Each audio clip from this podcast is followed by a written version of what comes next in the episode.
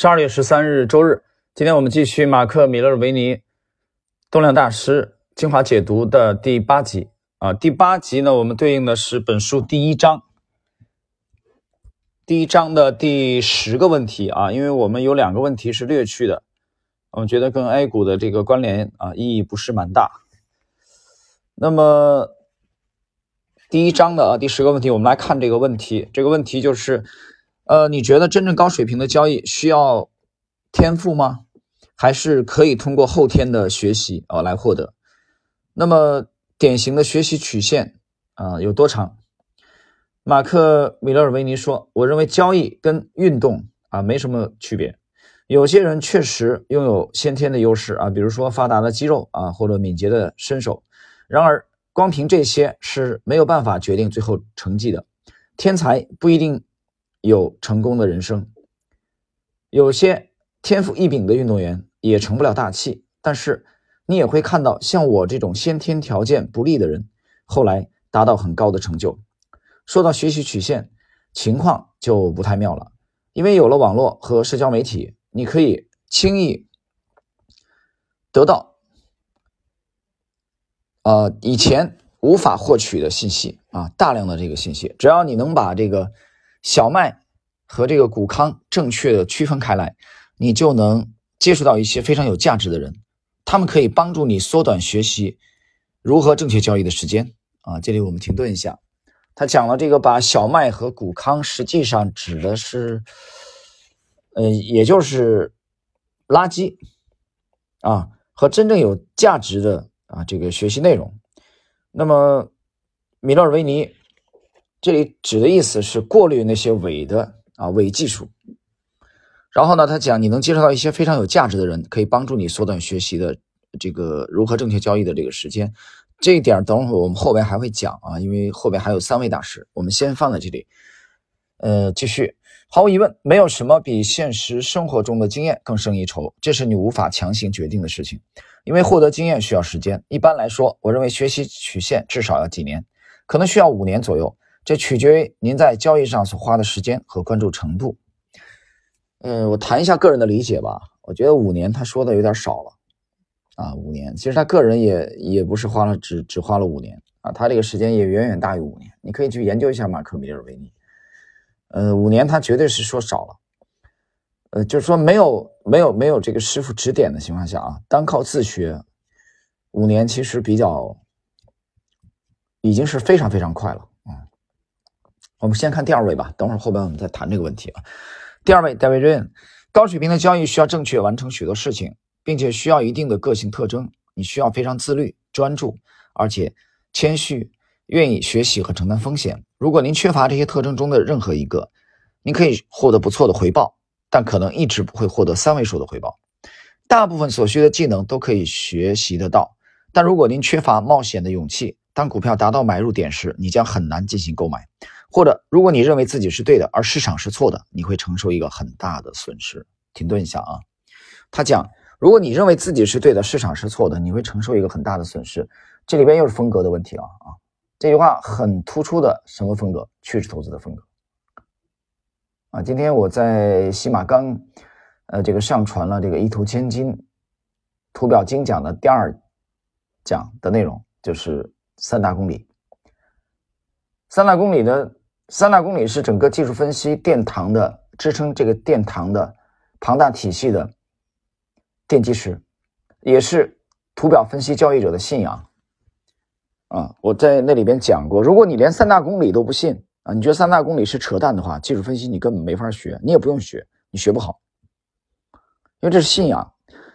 技术分析的所有的那些东西，那些假设都是建立在这三大公理基础之上的，对吧？你看。这个戴维瑞讲的这句话，就是典型的趋势派的风格、图表派的风格、三大公理的风格。他怎么说？就是如果你认为自己是对的，市场是错的。技术分析的信仰就认为市场是对的啊，或者说市场绝大多数情况下是对的。好，停下来，话锋一转，另外一种风格，对吧？少林派对应的就有太极，有中国的三大内家拳：太极、形意、八卦。那么那一派的怎么认为呢？那一派就是价头，传统的价投，他认为市场是错的，自己是对的。市场经常是错的，比如说你去看传统的价投啊，对吧？所以他买了以后套了以后继续买，买了以后继续套，套了继续买，然后直到继续持有，长期持有，一直拿着，等于有一天，啊，这个这一天有多长呢？不知道，不确定。但图表派认为市场是对的。错的只能是你，所以纯粹的图表派、趋势派，它一定是止损的，考虑止损的，呃，就是尤其是或者短线的啊，考虑止损的。但是价投传统的价投，它基本上没有止损的概念的，没有止损的概念，所以这里边啊区别是很大的。接下来，我发现学习曲线大约需要两年时间，如果你需要改正一些坏习惯的话，可能需要更长的时间。你通常犯很多错误。从中汲取教训，然后才会开始正确的行动。戴维润说，最少需要两年，这时间也短了。呃，等会儿我们放后面说吧。第三位，邓三个，他需要某些天生的能力，但其余的必须学会。在过去的十八年里，我有超过二十四个朋友和熟人看着我交易，其中一个人似乎自然而然掌握了我在图表中看到的东西，并很快从本能的层面理解事物的要点。不幸的是，这个人还很年轻，仍然觉得有必要去读大学。这样就没有资金或时间来掌握交易的艺术。这个人可能会回来，我希望他会回来，因为他能相对轻松的读懂图表。呃，但在那说了一个很出色的学生啊。那么就学习曲线而言，这实际上取决于承诺的强度。你是每天都在实时查看市场信息，还是每天只看几次市场信息？如果我不得不在上面加上一个数字，那么我会说，要成为一个杰出的交易者。需要全职工作至少五年，至少经历一个完整的市场周期，啊，这是第三位单三个啊，跟时间来说跟第一位啊类似，他觉得也至少需要五年。我们看第四位，马克里奇二世，我可能是回答这个问题的最好或者最差的人，这取决于你如何看待这个问题。也就是说，当谈到先天与后天之争时，我实际上处于中间位置。我相信对任何事情都有天赋是重要的。但不一定是必不可少的。在某种程度上，个人的内在动力、纪律和责任可以凌驾于缺乏天分之上。老实说，我真的并不认为自己比任何一个人更有才华或聪明，但我有幸有良好的记忆力和遵守纪律的能力。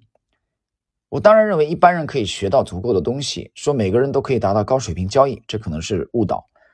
关于学习的时间，我愿意听从托尼·罗宾斯的观点。他说，大多数人高估了他们在两年内可以做的事情。却低估了他们在十年内可以做的事情，这话很经典啊！我在之前读过，呃，他讲的是人们总是急于求成，其实这个意思啊。但是你低估了一个长期坚持、不断的专注啊，有献身精神的投入的巨大的成果。十年后，人们要么学习成功所需的技能，要么可能已经放弃了。好，那么接下来我们继续谈我们对这个这这一集内容的观点啊，就是到底天分重要，后天努力重要，学习的曲线啊究竟是多长？这个问题其实就是三个要点。首先，我觉得天分肯定是必不可少的啊，真正一位成功的大师，你说完全没有天分，这个我不信的啊，完全需要后天，这个我不信，多少要有一些天分的。那有些人的确他就是天生不适合交易，不适合做投资。所以你不能完全否认天分的重要性。接下来这个后天的努力就不用说了，后天努力一定是我觉得占第一位的。我觉得其实比天分还要重要。第三个问题大概需要多长时间？呃，我觉得五年他们已经说的很少，很保守了，相当保守。你去看看这些大师吧。呃，我记得威科夫是用了至少十年。就马克·米勒尔维尼而言，他也用了六年以上。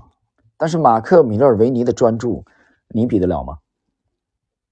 他读了多少本关于股市投资的书籍啊？包括戴维·瑞恩。戴维·瑞恩为了去拜在这个威廉·欧内尔门下啊，去学习他的图表技术，他都可以不要工资。他说：“我可以免费为你工作啊！”就已经痴迷到这种程度了。那彼得林奇虽然风格跟他们不一样啊，彼得林奇多么辛苦啊！当年管理这个麦哲伦基金的时候，不停的去拜访全美的上市公司，我想皮鞋都磨穿了多少双。所以这个勤奋专注一定是后天努力，一定是必不可少的。那么五年是非常，我讲了五年是非常非常保守的。但如果说有一位领路人的话，啊，那可以大大缩短你的时间。在二零零一年，在上海啊，我也接触了一位，我觉得到现在到今天我还是非常感激他啊。这个算领路人吧，这个领路人是当然是我自己投过去的啊，投奔过去的。那么他至少把我带到了我之前从来没有的一个高度，就真正的去学习西方经典的几个传统的技术分析。啊，原版的技术分析到底是怎么回事？情哎，因为二零零一年的这个中国的股市啊，这个西方的这个原版的技术分析的啊，真正扎实去学习的还是非常少啊，非常江湖上很多野路子，我就不说了吧。啊，这个大师那个大师的那个那个很多很多的啊，名字不说了啊，都是一个行业的吧，这个还是要对吧？那么。从那里开始啊，二零零一年的夏天的这个上海，接触到了这个从零一年、零二年啊前后，那么开始去学习经典的技术分析，从股市晴雨表开始，从这个约翰墨菲的期货市场技术分析啊，那个蓝色的封皮的啊开始，从这个约翰麦吉的啊这个股市趋势技术分析开始，那个大部头的。啊，图表那个那已经痴迷到痴迷到我们中午去啊，在北京光华路啊，中午去吃饭啊，脑子里还在想着图表，还在想着上午的时候那个啊学习的内容啊，还在想这个复合头肩底啊、头肩底啊、双底啊啊这些东西啊，包括这二零零四年啊，在上海上海证券报有一个这个呃举办了一个一个炒股的擂台赛啊，很很很有趣。那我当时呢，其实其实是利用自己，呃，学到的技术分析的内容啊，因为那时候学也才两两年多的时间吧，啊，三年不到，其实还不到三年，不到三年的时间。零四年那是一个大熊市，上海证券报呢举办了一个一个炒股的擂台赛，那么我当时的持有的是 ST 白鸽，ST 玉白鸽，代码我倒不记得了啊，我一般都是代码记得清楚，但这个股票我是代码不记得了，是零零零零五板块的吧，好像深圳的啊。ST 玉白鸽，河南的一个上市公司，